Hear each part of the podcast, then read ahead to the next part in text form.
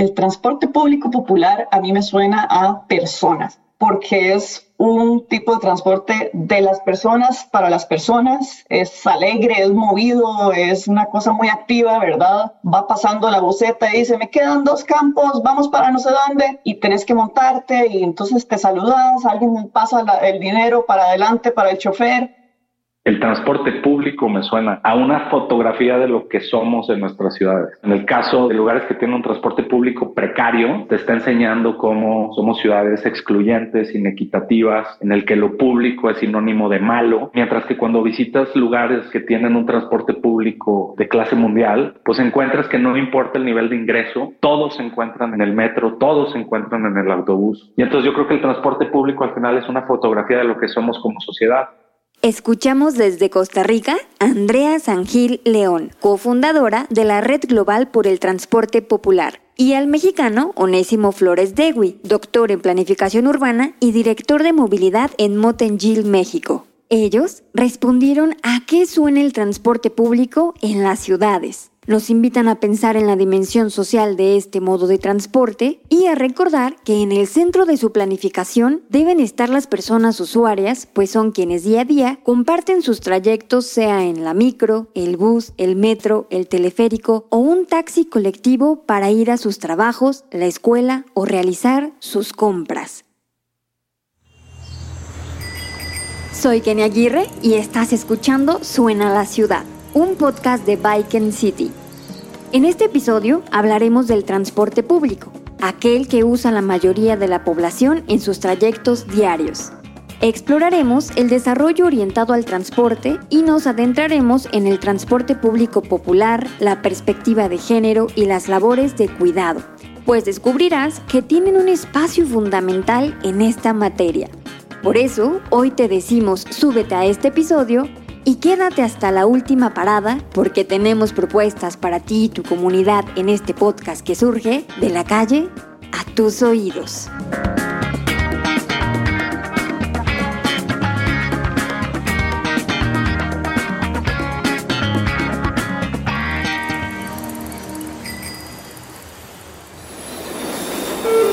Próxima estación, suena la ciudad. Creo que tal cual su nombre nos ayuda a definirlo, transporte que viene de transportar, de movilizar y público que se refiere a algo que es colectivo, que es algo que compartimos entre varias personas. Consiste en movilizar a más de dos personas, ¿no? La persona conductora y además pasajeras o pasajeros. Un taxi es transporte público de uso individual y también un sistema como el Metrobús para quienes son de la Ciudad de México, Transmilenio en Bogotá, que son sistemas BRT, el metro, las combis, los microbuses, las busetas, todas estas unidades de menor capacidad entran en la bolsita. Comenzamos con la definición de transporte público compartida por Marianelli Patlán Velázquez, maestra en transporte sustentable por la Universidad de Leeds y gerente de transporte en América Latina para C40. Esta definición nos invita a enfocarnos en lo colectivo y en la diversidad de vehículos que hacen parte del sistema de transporte público, como los buses, las combis y busetas, los taxis, el metro, los tuk-tuks, las pulmonías, entre otros que se espera cada día sean más sustentables. De hecho, por si no lo sabías, las bicicletas públicas también forman parte de este ecosistema, en este caso como un transporte público individual. Sin embargo, como lo hemos abordado en episodios anteriores, entre más crece la mancha urbana sin considerar este servicio, el reto se complejiza. Ante este reto, se creó el desarrollo orientado al transporte. De esto nos habla Marianelli. Este es un modelo de desarrollo urbano que se compone de dos principales características. Por un lado, toda la parte de movilidad y de transporte, que es el eje central, el tener un sistema de transporte público masivo que te permita conectarte con ciertos puntos de la ciudad, el tener opciones de movilidad activa, que es el caminar, utilizar la bicicleta o cualquier otro sistema de movilidad de propulsión humana, y también tiene otro componente que es el desarrollo urbano, porque hay algo muy importante que nunca debemos dejar de lado. El transporte público va de la mano sí o sí del entorno urbano. La gente se desplaza con un objetivo en mente, ir a hacer una compra, ir a la escuela, ir a trabajar. Por lo tanto, ¿en dónde están los puntos de atracción de los viajes y la manera de conectarnos en transporte público son fundamentales? Y el desarrollo orientado al transporte los mezcla y permite integrar ambos y que no estén trabajados por separado, que es algo que sucede todavía en varias ciudades en diferentes partes del mundo, que se visualiza el transporte y el desarrollo urbano como elementos aislados, cuando en realidad van totalmente de la mano, están completamente vinculados también. Hay una visión crítica hacia este modelo. ¿Qué pasa cuando tú mejoras la accesibilidad en una zona? Tal vez encarecen los precios. Puede ser que si no implementas las medidas adecuadas generes expulsión directa o indirecta de las personas que vivían en esa zona. Esto quiere decir que el desarrollo orientado al transporte es posible siempre y cuando aspectos sociales, aspectos de vivienda, de inclusión, de equidad estén considerados en tu modelo. De acuerdo con ONU Habitat, en 2005 se realizaron cada día aproximadamente 7.500 millones de viajes en ciudades de todo el mundo. Para 2050, esta cifra aumentará de 3 a 4 veces, si la infraestructura y los precios de la energía lo permiten. Al momento de gestionar las ciudades, es vital pensar de manera integral en el transporte público. Por ello, el desarrollo orientado al transporte fomenta la movilidad sostenible, reduce la dependencia al automóvil y crea entornos urbanos accesibles, compactos y densos, pues recordemos que un tercio de las emisiones generadas en las urbes corresponden al transporte urbano y esto incluye a los automóviles. Entonces, ¿cómo cambiamos esta realidad si la infraestructura y políticas públicas siguen induciendo viajes individuales en automóvil? Lamentablemente, en muchas ciudades mexicanas, la percepción del Estado ha sido que el transporte público debe existir solo como una red de transporte de último recurso, solo para los pobres, solo para aquel que no puede pagar una alternativa y que todo aquel que gane un poquito más debe escapar del transporte público lo más rápido posible. Vivimos en espacios donde no hay recursos para sostener tarifas asequibles, pues un círculo vicioso terrible entre más se congestionan las ciudades, menos atractivo es el transporte público, menos dinero entra a quienes apuestan a la movilidad como un modo de vida, como una empresa, y por lo tanto cortan sus frecuencias, cortan su servicio, posponen mantenimiento, pagan peor a sus trabajadores y se vive una gran crisis.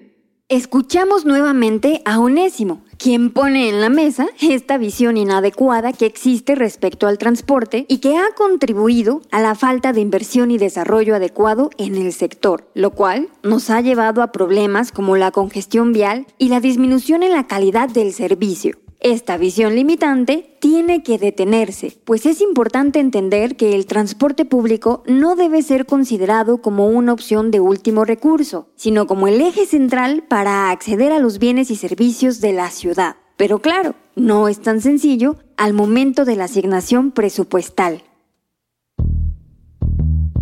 Según datos de la Asociación Internacional de Transporte Público, UITP por sus siglas en francés, a finales de 2017, 178 ciudades en 56 países contaban con un metro dentro de su sistema de transporte, trasladando en promedio 168 millones de personas por día.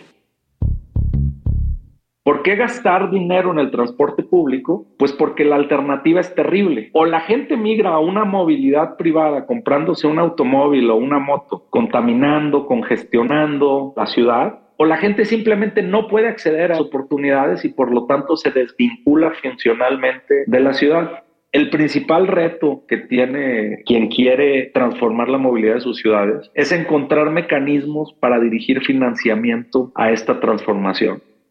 ¿Quiénes ganan cuando hay un transporte público eficiente, moderno, seguro, funcional? Pues no solo los pasajeros, sino toda la población. Y como los beneficios no pueden capturarse solo por los usuarios directos, hay una justificación para subsidiar el servicio, para dirigir recursos públicos no solo a la construcción de estos sistemas, los túneles del metro, los vagones de los trenes las estaciones de los metrobuses, sino también para subsidiar la operación, que es el gasto que tiene que ver con la diferencia que hay entre lo que le cobramos a la gente por un boleto, por un y lo que realmente cuesta ofrecer un servicio digno para la población.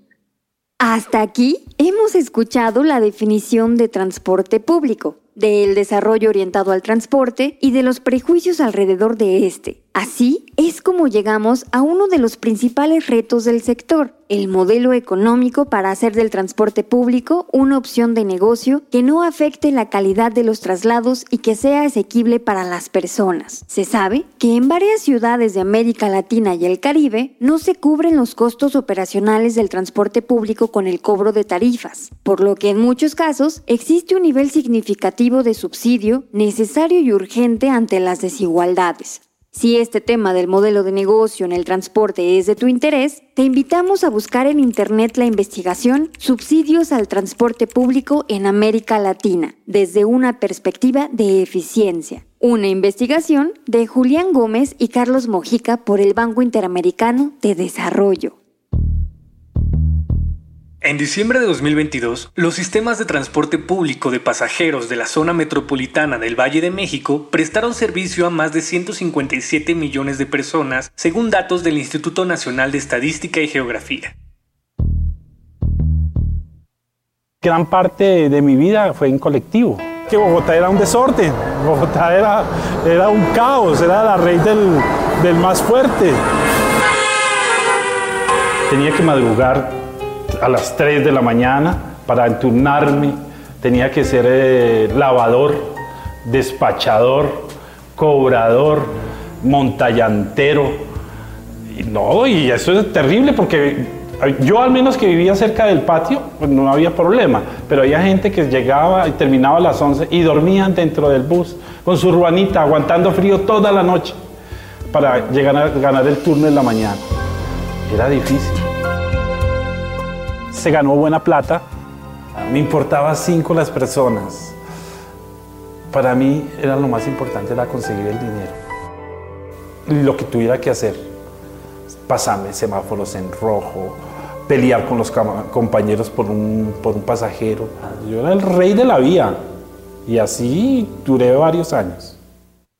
Lo anterior fue un testimonio que dio a Transmilenio el operador de bus articulado Jorge Gustavo Sánchez, quien narra su realidad bajo el modelo conocido como hombre camión, la cual cambió después de que en Bogotá, Colombia, se implementara el bus de tránsito rápido o BRT por sus siglas en inglés. Las condiciones laborales de las y los operadores mejoraron, así como la calidad del servicio y la seguridad vial. Con esto, vemos que además de los retos presupuestarios y de planeación urbana, el transporte público se ve atravesado por problemáticas sociales. El modelo hombre-camión y la pobreza del transporte las hacen aún más evidentes. De esto nos habla Marianelli. El hombre camión es el nombre que se le da a la manera de operar los sistemas de transporte más comunes que encontramos en las ciudades, microbuses y combis, que básicamente se refieren a que usualmente hombres que conducen estos sistemas reciben un ingreso por las personas que transportan. Esto implica que haya una competencia constante, lo que quieren es tener a más pasajeros porque de eso depende su ingreso. Y por lo tanto hay muchas implicaciones en temas de seguridad vial, por la velocidad a la que circulan para llegar lo más pronto posible a la siguiente esquina y subir a más personas, pero también en el tiempo que dan para que las personas desciendan de la unidad, pues es poco, porque ellos lo que les importa es seguirse moviendo. En otras ciudades le llaman la guerra del centavo, ante este modelo que aún se encuentra vigente en muchas ciudades de América Latina, han surgido soluciones para gestionar corredores de transporte en vías principales, como en el caso de Transmilenio en Bogotá, buscando un esquema más estable para los operadores y que también beneficie a las personas usuarias, brinde más opciones y haga frente a la pobreza del transporte. La pobreza del transporte es qué tanta carencia tienes de opciones de transporte y deriva de muchos factores. Uno es espacial, dónde viven las personas, otro puede ser cultural o religioso, que dependiendo de las creencias de cada persona y de la cultura que tienen, por ejemplo, hay personas o mujeres que no pueden o no hacen viajes solas, entonces la diversidad de opciones de transporte se reduce a aquellos en los que puedan ir acompañadas. Entonces, pobreza de transporte es un elemento que genera pobreza del tiempo, que usualmente está asociada a las tareas de cuidado dentro del hogar. También se extiende a la esfera pública. Se refiere a qué tanto tiempo adicional tengo que destinar para hacer un viaje, dependiendo de mi género, pero también por el miedo al crimen, al acoso. en las calles. Para ponerte un ejemplo, una mujer que cuida a una niña, un niño y una persona adulta mayor tiene que hacer un recorrido. ¿Qué opciones de transporte a una distancia caminable tiene para poder realizar su viaje con las personas a las que acompaña? Eso es un primer elemento. Derivado de esa pobreza de transporte y de las opciones que tenga, hay un impacto es la pobreza de tiempo. ¿Cuánto tiempo más en comparación a un hombre que va a hacer el mismo recorrido sin personas a quien cuidar, tiene que invertir la mujer? Entonces, la pobreza de tiempo implica que las mujeres tengamos que destinar más tiempo a nuestros recorridos. Ahora, cuando hablamos de miedo al crimen o miedo al acoso, ¿cuántas de nosotras, las que estamos escuchando este podcast, hemos tomado un recorrido más largo para evitar pasar por alguna calle que nos genera una percepción de miedo? Ese tiempo adicional que nosotras destinamos a un viaje cotidiano y que un hombre no va a destinar a ese viaje, eso es pobreza de tiempo. Y eso es la dimensión social que tiene la sustentabilidad del transporte. Para sumar a la variedad de opciones de transporte público que tenemos en las ciudades, escuchemos nuevamente a Andrea, quien nos brinda una perspectiva diferente respecto al llamado transporte informal.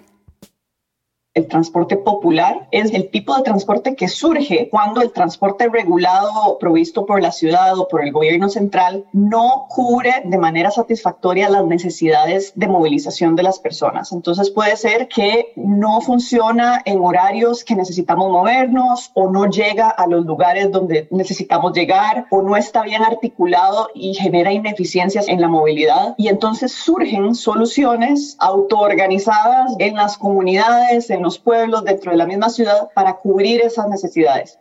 Alrededor del mundo hemos identificado diferentes tipos de movilidad y de servicios que se han desarrollado en Asia, en África, en Latinoamérica, incluso en países eh, del norte global, por ejemplo, en Europa, y en algunas ciudades del mundo cubre hasta el 95% de los viajes en transporte público, especialmente en ciudades de África. En Ciudad de México es un 78% de los viajes. Eso es muy significativo. De hecho, en Ciudad de México hay un término muy bonito para este tipo de movilidad. Le llamaron movilidad de barrio, que de nuevo cambia esa connotación negativa como escuchaste, la próxima ocasión que alguien te mencione el término transporte informal, cuéntale sobre los prejuicios asociados a una oferta que cubre las necesidades cada vez mayores de movilidad en las ciudades y en las comunidades rurales. Invítales a llamarle transporte popular y a reflexionar sobre las medidas a tomar para mejorar las condiciones de las personas que operan estos sistemas de transporte, así como de las necesidades y la calidad de servicio en los viajes barriales.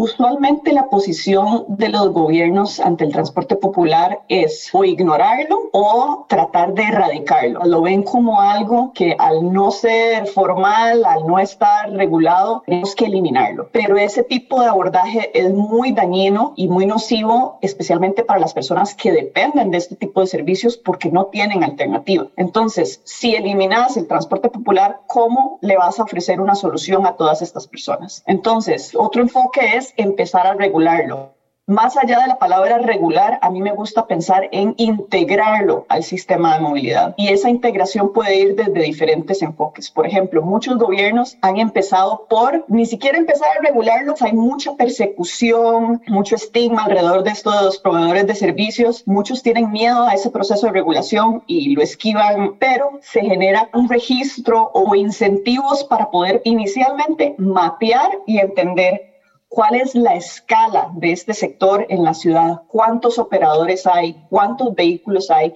¿Qué tipo de vehículos operan? ¿Cuáles son las rutas que cubren?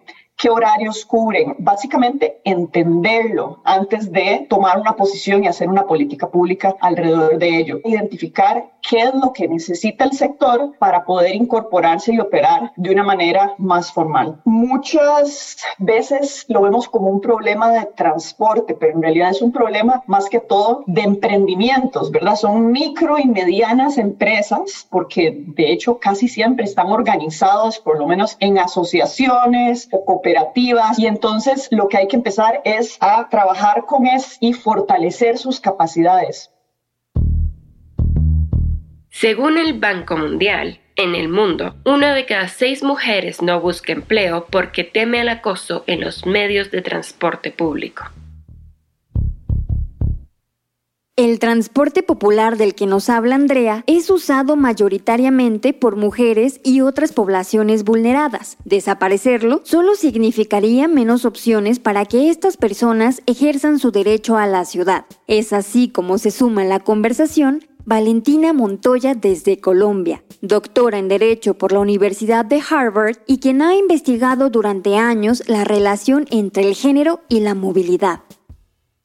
Las fallas del transporte público afectan a poblaciones vulneradas en la medida en que se imponen mayores costos. Cuando un transporte no logra entender que las mujeres realizan movilidad del cuidado ni movilidad para el cuidado remunerado, entonces a ellas les toca subirse y bajarse muchas veces del bus y eso implica mayores costos. También en términos de la duración de los recorridos, muchas mujeres precisamente por estos trabajos de cuidado remunerado terminan teniendo los recorridos más largos, inhalan muchísimo material particulado, o sea que también se afecta a sus salud cardiovascular y respiratoria, porque les toca pasar muchísimo tiempo metidas en buses. En esos largos recorridos también enfrentan violencias de acoso sexual y esto las obliga a adoptar estrategias que repercuten en su calidad de vida. Por ejemplo, no viajar solas, no viajar a ciertas horas del día, sobre todo por las noches, cuando es mucho más vacío y tienen miedo nos enseñaron que el transporte público es neutro, ¿cierto? Y que es simplemente un vehículo con motor que lleva a la gente de un lugar a otro. Pero lo que nos hemos dado cuenta es que no, el transporte es para las personas que lo usan. Tiene un fin social concreto y la mayoría de las personas que usan el transporte público en América Latina son las mujeres. Sin embargo, el transporte público está diseñado sobre todo para los viajes de los hombres. ¿A qué me refiero con esto? A que, por ejemplo, mientras las mujeres viajan de manera poligonal, eso quiere decir que suben y bajan del transporte público muchas veces porque realizan otro tipo de movilidad del que ahorita les voy a hablar. Los hombres hacen una movilidad más pendular, o sea, van de la casa al trabajo y se devuelven. Muchos estudios han mostrado que los viajes de las mujeres poligonales son más cortos porque suben y bajan, mientras los hombres atraviesan la ciudad entera la movilidad del cuidado se refiere a todos esos viajes que uno hace relacionados con el cuidado del hogar. Por ejemplo, si yo me subo a un bus y tengo que llevar a mi niño al jardín infantil, o tengo que llevar a mi papá al médico, o tengo que entrar al supermercado a comprar cosas, o tengo que ir a la farmacia a comprar medicamentos para mi casa. Todo eso es la movilidad del cuidado. El cuidado no se desarrolla solamente dentro de la casa, sino también en la ciudad. Y eso se relaciona con el transporte público porque la gran mayoría de mujeres en América Latina son las usuarias del transporte público y ellas necesitan ese transporte para realizar la movilidad del cuidado, porque tenemos cifras que en América Latina las grandes cuidadoras son las mujeres, entonces cuidan dentro de la casa y también requieren un transporte que les permita cuidar dentro de la ciudad. Vivo en uno de los barrios de la localidad de Usme, en Bogotá. Tardo tres horas desde que salgo de mi casa hasta mi lugar de trabajo. Esto se debe a que el transporte del SIP es muy demorado, entonces debo caminar 20 a 25 minutos hasta encontrarme un alimentador para poder llegar al portal. Y la parte que más pierdo de tiempo es el trayecto que hay del portal de Usme hasta la estación de Molinos, porque es una vía muy estrecha, no tiene salidas, son carriles compartidos de Transmilenio, taxis, buses, motos, bicicletas, entonces cualquier problema, inconveniente que se presenta en ese trayecto, queda uno encerrado ahí el audio que escuchamos es el testimonio de Belén García, trabajadora del hogar, quien comparte su trayecto en Invisible Commutes, proyecto que nos invita a reflexionar sobre el género y el trabajo de cuidado remunerado. Fue Valentina Montoya junto a Andrés González y Daniel Gómez quienes desarrollaron esta iniciativa transmedia como un espacio de colaboración para hacer sonar las historias en el transporte público de trabajadoras del hogar. Te recomendamos escuchar estas historias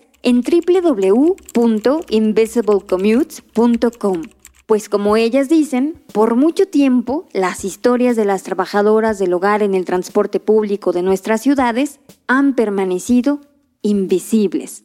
El clasismo, racismo, machismo y la gordofobia que sufren en los entornos urbanos no se explora ni se conversa.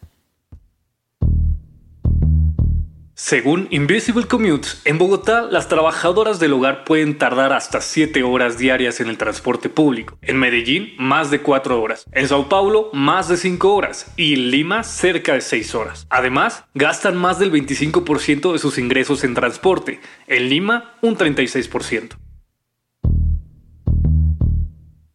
El transporte público, sea regulado o popular, forma parte de nuestra cultura.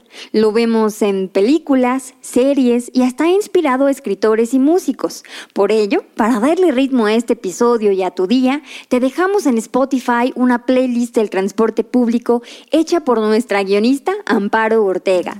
Búscala como Suena la Ciudad Playlist y recomiéndanos en redes sociales qué otras canciones agregar. Para cerrar este episodio donde abordamos muchas aristas del transporte público y sobre todo donde hemos hablado de las personas que hacen posible esta movilidad, como los operadores, empresarias y empresarios, gobiernos y personas usuarias, te invito a que escuches la reflexión de Marianelli Patlán acerca de la dimensión social de este servicio. Me parece importante solo recordar este factor social que tiene la movilidad y el transporte, que es el que nos permite hacer parte de una comunidad, que nos permite socializar, que nos permite interactuar y que sin duda hay muchos temas que resolver en cuanto al transporte público, no solo la provisión del transporte público, sino la calidad de nuestros viajes. El transporte público puede ser amado, puede ser odiado, tiene muchos aspectos que mejorar, pero también es lo que nos permite conectar con otras personas, conectar con otros lugares y creo que es importante también tenerlo en cuenta.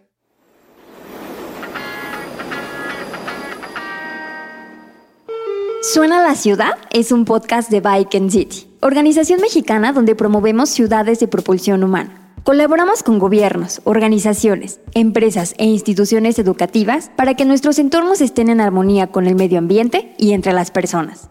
Agradecemos a la Embajada del Reino de los Países Bajos en México por su apoyo para el desarrollo de esta primera temporada. No olvides seguirnos, compartir y sumarte a la conversación en las redes sociales de Bike City. Búscanos en Twitter, Facebook e Instagram, donde queremos saber, para ti, a qué suena la ciudad.